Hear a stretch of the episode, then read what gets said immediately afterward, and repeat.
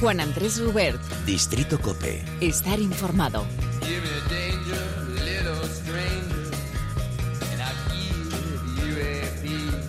Aquí seguimos una semana más en Distrito Cope, muy felices de viajar y sentir a través de esta maravilla llamada música. Muchas gracias, por cierto, a todos los que estáis ahí al otro lado. Hacéis de Distrito un lugar en el que nos sentimos muy a gusto.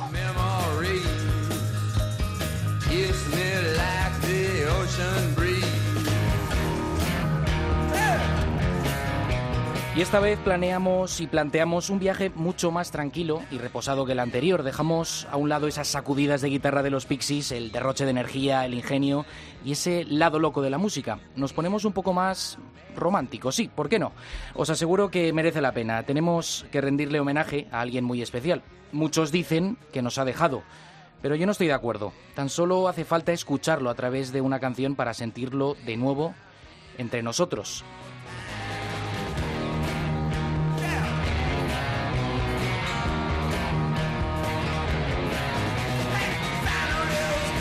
Por eso quiero que te sumerjas conmigo de nuevo en este viaje musical y quiero que viajemos lejos, a una época que no nos corresponde. Quiero que cierres los ojos, que te lo imagines todo en blanco y negro. Llevas un elegante traje o un precioso vestido y estás paseando por una gran ciudad. Tal vez te apetezca tomar algo o tal vez bailar, así muy lentamente.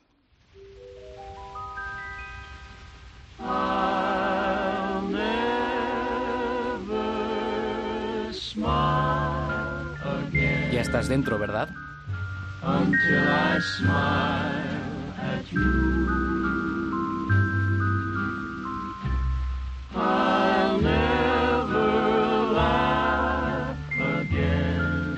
Este hombre que escuchas eh, cantar nació en Hoboken, en Nueva Jersey, el 12 de diciembre de 1915, en el seno de una familia de inmigrantes italianos. Su primer número uno en la Billboard lo consiguió en 1940 con su interpretación, en compañía de Tommy Dorsey, del tema I'll Never Smile Again. La canción tuvo tanta repercusión en Estados Unidos que puede considerarse como el punto de partida de la carrera del cantante como fenómeno social. Sí, ese que te canta, ese que te susurra al oído, es el de los eternos ojos azules.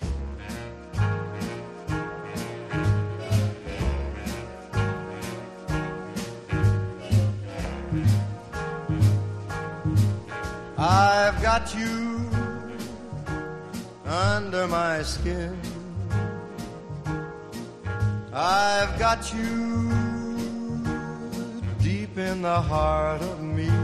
Yo creo que no hacen falta presentaciones, ¿no? No hablamos de otro más que del mítico Fran Sinatra. ¿De quién si no? Y a mi lado pues está David Otero, como siempre. ¿Qué tal, David? Muy bien, ¿y tú? Aquí lo estoy dando todo, ¿eh? ¿Qué te suscita esta voz con Fran Sinatra? Que te he visto ahí, te estabas ya relajando y disfrutando a tope, ¿no? Bueno, qué manera de transportar, ¿eh? Que tiene esta música. Yo estaba a punto de decir, mira, desconéctame el micrófono porque voy a empezar a cantar y esto no quiero que se quede grabado. Claro, de hecho es que, bueno, he visto casi que, que has intentado hasta ponerte sombrero, un poco el traje, ponerte así un poco más elegante para, para poder disfrutar de, de esta música como, que... Como debe ser, como debe Hombre, ser. como tiene que ser, porque además es que...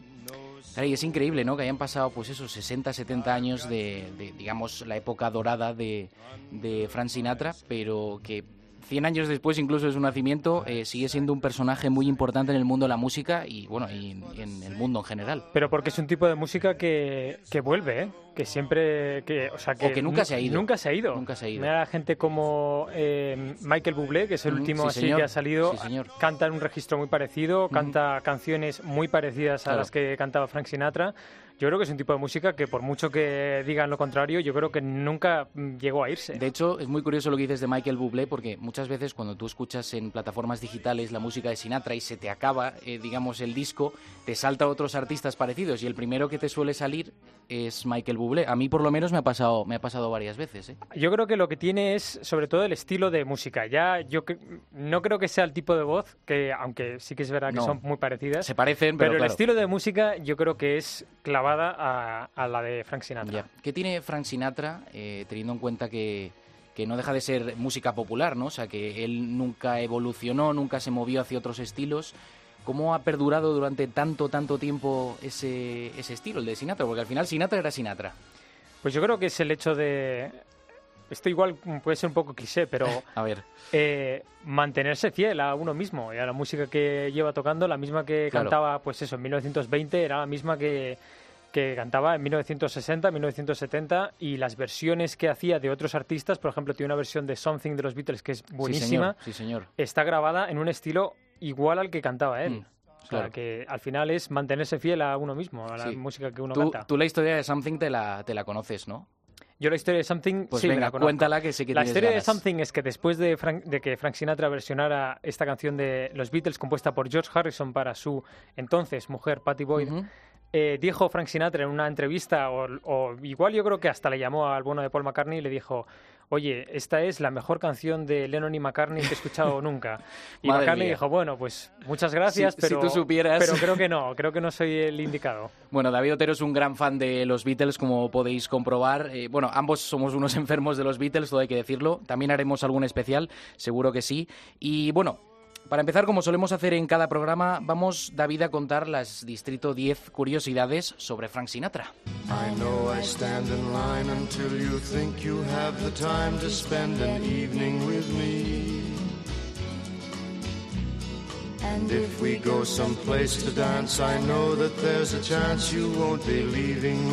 Yo, David, creo en el amor cada vez que escucho esta canción. Bueno, es, es muy fácil, es muy fácil creer en el amor después de escuchar esta canción. Pero bueno, es un, es un algo que creó Frank Sinatra, ¿no? Es un mm. fenómeno fan, que es lo que inauguró él a principios de los años 40, unos cuantos años antes de que arrollaran en el mundo de la música Elvis Presley o los Beatles. Eran apodadas las Bobby Soxers, que es más o menos un, un homenaje al estilo de, vestuario que llevaba, ¿no? Con falda larga y calcetines tobilleros blancos. O sea, que digamos las primeras chicas que chillaban o se desmayaban no eran ni con Elvis ni con los Beatles. O sea, Frank Sinatra creó, digamos, el, primero fenómeno, el primer fenómeno fan de la, de la, historia, digamos, del siglo XX. Fue el pionero y además es, es interesante el detalle de desmayarse porque es que hubo un club de eh, chicas desmayadas que se desmayaban por Frank Sinatra. No Sighing Society of Sinatra Swooners. Esto que parece un trabalenguas increíble. Yo, desde luego, no lo podría pronunciar de carrerilla. ¿eh? Lo que viene a ser es Asociación Suspirante de Desmayadas de Sinatra. Con no esto me lo puedo creer. nacía el mito del fenómeno fan, pero completamente, al 100%. Qué barbaridad, qué barbaridad. Bueno, es que estamos hablando de un personaje. Para empezar, era, era un tío guapo, era atractivo, tenía una voz eh, espectacular, era muy elegante yo creo que lo tenía, lo tenía prácticamente todo para, para, triunfar en el mundo, en el mundo de la música, ¿no? Y si encima ya tenía un, club de fans que le seguía a todas partes, pues imagínate. Vamos, yo creo que lo que obviamente este, este hombre era muy guapo, ¿eh? pero, pero, sí que es verdad que eh, la voz, ¿no? La voz es lo que tenía un peso eh, bastante importante mm. y obviamente con una voz así, ¿dónde vas a triunfar si no es en la radio? O sea, Sinatra supo aprovecharse de la fuerza que tenía sí, señor. y más por aquel entonces para conseguir eh, su pasaporte a la fama. En una época de la Segunda Guerra Mundial no muchos podían permitirse ir al cine, pero las ondas resultaron ser el medio más eficaz para llegar al corazón de todo el país. Entre 1942 y 1955, Sinatra llegó a ser la estrella absoluta de, de nueve programas y la voz más popular con sus canciones. Yo creo que si Frank Sinatra, eh, si viviera y presentara un programa en la cadena COPE, yo creo que le cogerían, le cogerían enseguida, ¿eh? tendría éxito de audiencia, ¿no? Yo, esa voz. Yo le pillaría para un podcast. yo, sí que, Le, sí que lo cogería, ¿no?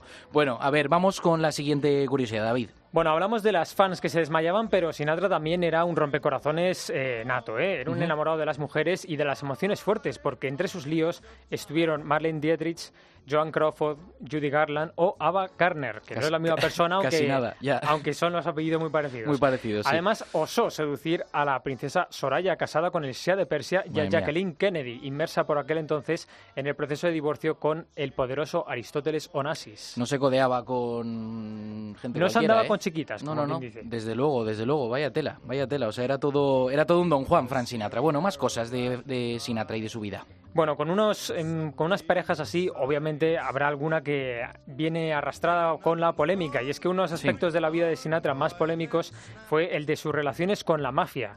Estas llegaron al punto de verse obligado a declarar al respecto en una comisión de la Cámara de Representantes en 1972. tú imagínate esto todo un cantante que por aquella época eh, ya era ya era un mito porque ya digamos que se le había pasado el, eh, la popularidad digamos más grande musical pero claro verte a Frank Sinatra declarar sobre un tema tan delicado y tan complicado como es el de la mafia, pues vamos, no me quiero imaginar la repercusión que, que tuvo, tuvo aquello. Me gustaría saber eh, si le importaba tanto como... A ver, es, es algo gordo, pero me gustaría ah, saber... posiblemente le... le... diera igual, pero, pero claro, en cuanto al fenómeno fan o los que eran seguidores de Sinatra dirían, caray, o sea, que este tío se haya relacionado con, con la mafia, qué mal, ¿no? Pero yo creo que esto debe ser eh, como una de estas leyendas urbanas que luego al final todo el mundo sabe, porque 1972, año arriba, año, año abajo, no me acuerdo, se estrena El Padrino, la película de Francis Ford Coppola, y hay un personaje, hay un personaje que es cantante, que tiene un registro de voz muy parecido a Frank Sinatra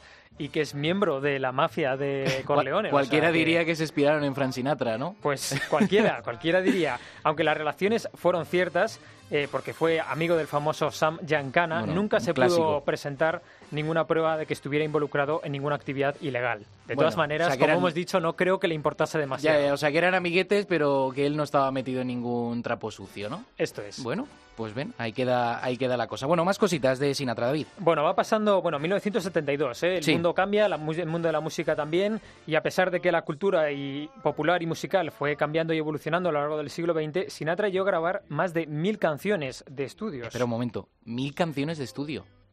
Eso es una barbaridad. No está mal, no está mal el número. A nosotros no nos da tiempo a grabar tantos podcasts, ¿eh? Para... No, no, no, eso sí que es verdad. o por lo menos de la calidad de Frank Sinatra. El otro día leí que eh, grababa dos canciones al mes. Qué barbaridad. Lo cual luego piensas en, en, por ejemplo, en Elvis Presley cuando estaría en lo más alto y fuese estuviera más demandado, o los Beatles en plena Beatlemanía y dices, bueno, 24, 24 temas en dos meses no está mal, no está mal. Pero pero bueno. ¿Para eh, ti es de los artistas que más canciones, eh, o sea, digamos de forma más rápida eh, las grabó? ¿O hay algún, algún otro que, está por, que se mueve por ahí que...? Bueno, yo creo que los primeros años, cuando todavía no había tanta importancia de la producción, de los discos y tal, al final, vamos, hay gente, se grababan discos en 24 horas. Ya. Hacían una... hacían unas sesiones de, venga, 24 horas en el estudio y al día siguiente tenías el disco hecho. Pero claro, a medida que va avanzando los 60 y los 70 con todas las producciones y demás, ya llegó un momento en el que eso era imposible. Ya, es que David también es, es muy complicado. Eh, tú consultas la discografía de, de Sinatra y, dices, pero vamos a ver, este hombre, ¿cuántos discos ha sacado? Dónde cogerlo, no hay por dónde cogerlo, todos, muchos son grandes éxitos, otro de duetos, otro de lo último de Sinatra, tal, y dices, pero vamos a ver, este hombre, ¿qué sacó en este año? ¿Qué sacó en el otro? Tal? Muchas veces es complicado. Pero y a, día de hoy, tanto a día de hoy siguen, siguen saliendo discos. Salió un disco de duetos sí, señor. con voz de Sinatra y luego viene otros artistas y cantan con, el, muy buen disco, por cierto, que es muy bueno, yo mm. recomiendo. Pero es un, es un cantante que sigue publicando, se sigue publicando discos con su música, ya sea recopilatorio o uno de villancicos de Navidad. O sea, ese, ese es un clásico todos los años. ¿eh? Se sabe que ha vendido entre 200 y 300 millones de álbumes. bueno, pues está muy bien, ¿eh? Está muy bien, la verdad. Sinatra se lo montó muy bien, ¿eh? Se lo montó muy bien y además eh, no, solo, como solo se quedó ahí, eso es, no solo se quedó ahí, porque tiene una carrera como actor, ganó un premio Oscar además por su interpretación en la película De aquí a la eternidad eh, de 1953. Antes de ayer, vamos. Y con esto logró salir de un bache personal y artístico en el tránsito de los años 40 a los 50 para encumbrarse en lo más alto de la popularidad. Esto a mí, David, me llama mucho la atención porque Sinatra sí que es verdad que mm, no llevaba muy bien el paso de los años, no, no le gustaba, ¿no? O sea, otra de las anécdotas que, que, se cuenta por ahí es que cuando ya tenía, pues eso, 60 o 60 y largos años, eh, usaba un montón de peluquines. Eso es. Usaba un montón de peluquines. tenía, hoy tenía un asesor, tenía un asesor de imagen que le que todos los días le peinaba y le colocaba le colocaba la, peluca para que no se viera pues eso la alopecia obvia que, que, tenía Sinatra eh, con 60 años, que es muy normal. 60 peluquines también es mucho, ¿eh? Es una barbaridad, pero bueno. Igual es por el tipo de eh, peinado, son peinados distintos cada peluquín o eran peinados distintos. O sea, si tú te fijas en las fotos, no lleva siempre el mismo tipo de peinado. O sea, es, es, una cosa muy, muy curiosa. O sea, sí que mantenía ese estilo que tenía él, pero muchas veces, o sea, tú veías las fotos, yo las he estado viendo antes de, de, hacer el programa, y pensaba, caray, pues sí que, sí que se lo notaba. Claro, ahora en los tiempos que corren, pues supongo que es mucho más fácil identificarlo. Igual en esa época, pues no lo era, no lo era tanto. Bueno, pues hoy investigo y busco fotitos. Ya verás. Bueno, eh, él no aceptaba el paso del tiempo, pero aún así eh, adoptó dos frases como modo de vida y que fueron su declaración de intenciones hasta el día de su muerte. Solo se vive una vez y de la manera que vivo, con una basta. Suficiente, vamos. Yo creo que con esto ya eh, demasiado. De hecho, su su lápida, donde está enterrado, eh, tiene una... Mm, el epitafio, ¿no? El epitafio es una frase de una canción suya que dice lo mejor está por venir. de, de Best is yet, to come, es una canción suya, pero que resume muy bien Muy bien lo que, lo que fue, claro, lo que fue la vida de, de, Frank Sinatra, que desde luego no tuvo ningún episodio calmado, ¿no? O sea, en todo momento fue, fue una vida muy agitada y, y bueno, pues se lo pasó muy bien. Por cierto que cuando le enterraron fue con compañeros de viaje, ¿eh? Efectivamente, efectivamente, pero antes, o sea, nos falta una frasecita, ¿eh? Nos falta una frase, Una frasecita, sí, sí, sí. A ver, la frase, la frase dice así, el alcohol puede ser el peor enemigo del hombre, pero la Biblia dice que ames a tu enemigo. Bueno. Lo dicho, yo creo que con esto... Declaración de intenciones, Yo creo que esto, lo de vive rápido, lo de vive rápido y deja un bonito cadáver, básicamente se, se cumplió con el bueno de... Claro, los del Club del 27 no inventaron nada de esto, o sea, era Sinatra el que dijo el que dijo estas cosas, ¿no? O sea, lo de, lo de disfrutar a tope, a tope la vida, solo que Sinatra obviamente pues se murió, se murió mucho más tarde. Bueno, y con tanto es de esto de disfrutar la vida que cuando le entierran, le entierran con un paquete de cigarros Camel. Qué tío con una botella de Jack Daniels y 10 monedas de 10 centavos de dólar. Yo no sé para qué querría las con monedas. Eso, con eso no creo que puedas comprar mucho. Por si le faltaba cambio, igual, para la máquina o algo, no sé. Bueno, te voy a leer textualmente y con esto termino lo que opinaba del rock. La música rock la hacen deficientes que cantan letras maliciosas, lascivas. Es la forma de expresión más brutal, nauseabunda, desesperada y viciosa que he tenido la desgracia de escuchar. Es más, no le daba ni cinco minutos de éxito esto es, yo creo, en lo único que se equivocó Sinatra en sus apreciaciones musicales, porque efectivamente el rock and roll pues arrasó durante los años 50 y 60 y se convirtió, se convirtió en un fenómeno de masas que yo creo que parte de ese odio visceral que le tenía Sinatra al rock and roll fue porque le, le comió completamente la tostada. Yo creo que ese es uno de los, Puede ser. de los motivos.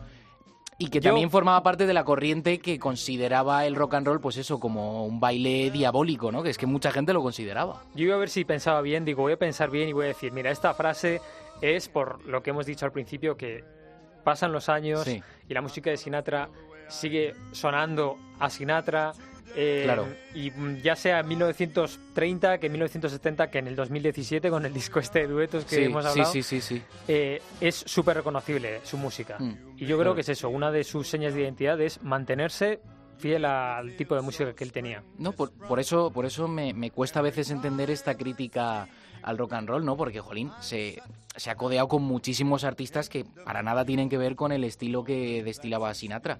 Pero, pero claro, no sé, a mí me, desde luego me parece, me parece muy llamativo. O sea, que no, no se dejara eh, llevar por los nuevos estilos musicales. Bueno, pues ahí está Frank Sinatra. Bueno, todo un grande. Como siempre hacemos, David, vamos a repasar, hacer un repasito rápido a todo lo que significó la carrera de este titán de la música, que bueno, se mantuvo como un tótem impasible eh, a lo largo del siglo XX. Y sí, nos toca viajar de nuevo de la mano de nuestro compañero Fran Baliño.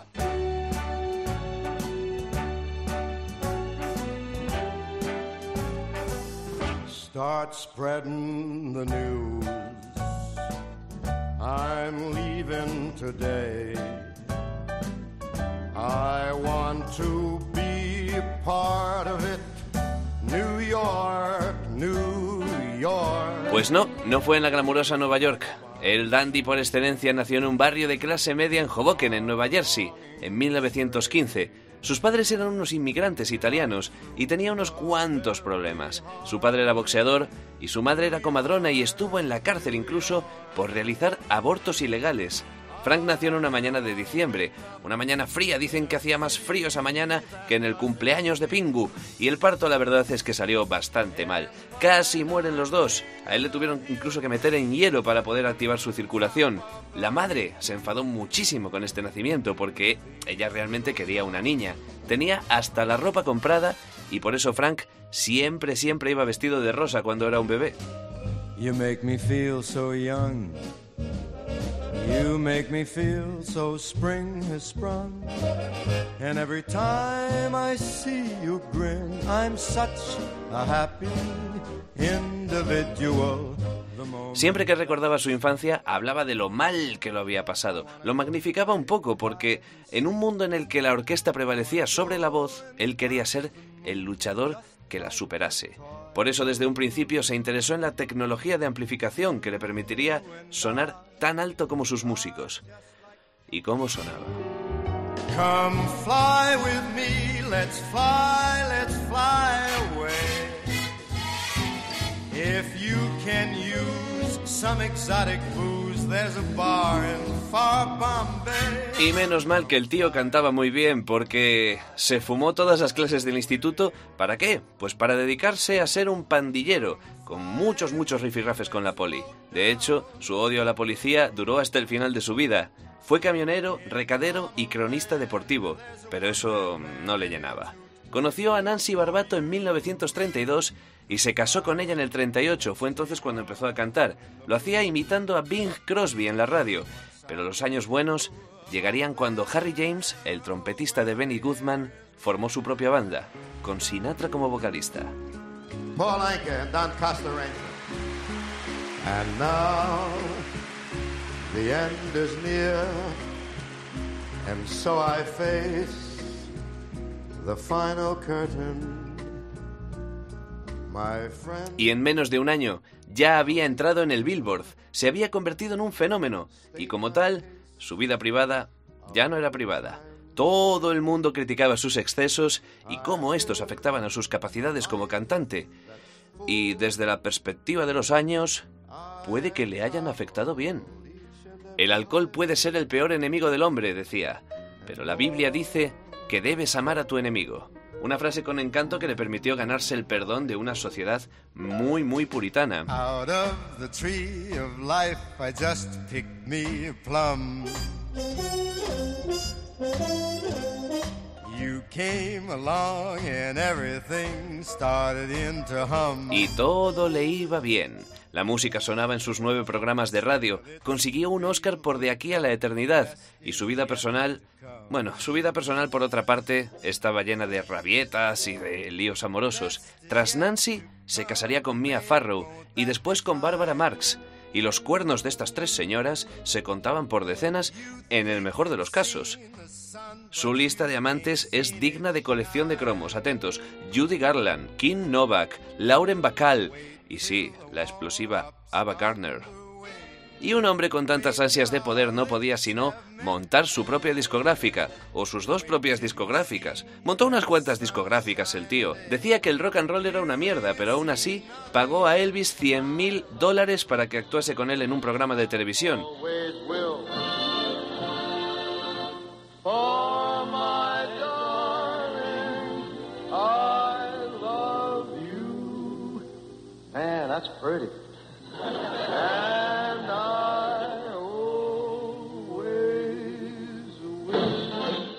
Esto fue en el año 60 y a partir de ahí comenzó un lento declive. En los 70 ya no era el más guay del lugar y en el 71 celebró su concierto de despedida. Un concierto que por supuesto no fue el último. Dos años después ya estaba encerrado en sus estudios, grabando canciones y canciones y canciones. Su último concierto real fue en 1995, en un hotel Marriott, Tres años más tarde, en el 98, sufrió un ataque al corazón. La ambulancia llegó a su mansión de Beverly Hills en tiempo récord, cuatro minutos. No había tráfico en las calles porque todo el mundo estaba en su casa viendo el último episodio de Seinfeld. En el hospital, llegó a ver a su esposa Bárbara, que le insistió en que luchase. Él le contestó, no puedo. Y así se fue la voz. Un hombre que fue bueno y malo. Un tío encantador y un auténtico capullo. Un excelente amante y un horrible esposo. Solo se vive una vez, y de la manera que vivo, con una basta. Son palabras de un tío que, reproches aparte, vivió a su manera. Bueno, pues hemos seguido repasando la vida de Sinatra en este magnífico reportaje de nuestro compañero Fran Baliño. Y es que es complicado dedicarle un programa a la voz con, cuando con tan solo escucharle basta, sobran las explicaciones. Él en sí ya lo acapara todo. Y lo que me parece más curioso es que su periodo de oro fuera hace casi 70 años. Con lo rápido que evoluciona la sociedad, pues eh, más pronto olvida todo lo anterior y ya ni te cuento lo que pasó hace tantísimos años. Pero el hecho de que una figura como Frank Sinatra se haya mantenido con el paso de los años es algo sumamente increíble. Y no creo que sea casualidad, tampoco cuando murió en 1998. Incluso estando vivo, Sinatra ya estaba pasado de moda. Pero todo el mundo quiso cantar con él un dueto o recibir consejo de un mito de la música. Y es que Sinatra era Sinatra. No se reinventó, no evolucionó, no innovó. Simplemente, pues, bueno, eh, se limitó a, sin muchos sobresaltos, a hacer lo que mejor sabía, cantar. Y claro, ese terreno lo tenía muy, pero que muy bien ganado yo creo que nadie ha demostrado tener más elegancia que él encima de un escenario.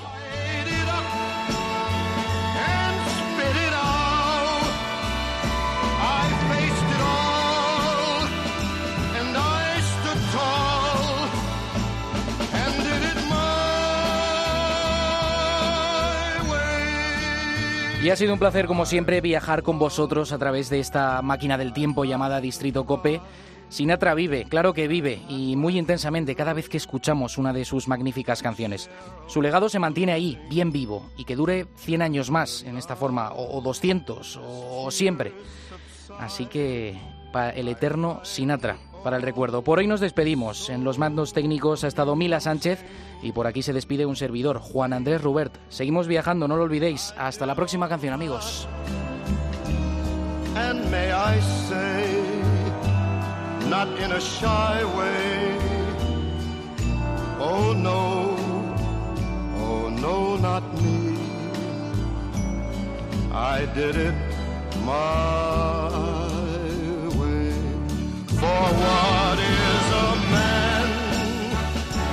What has he got?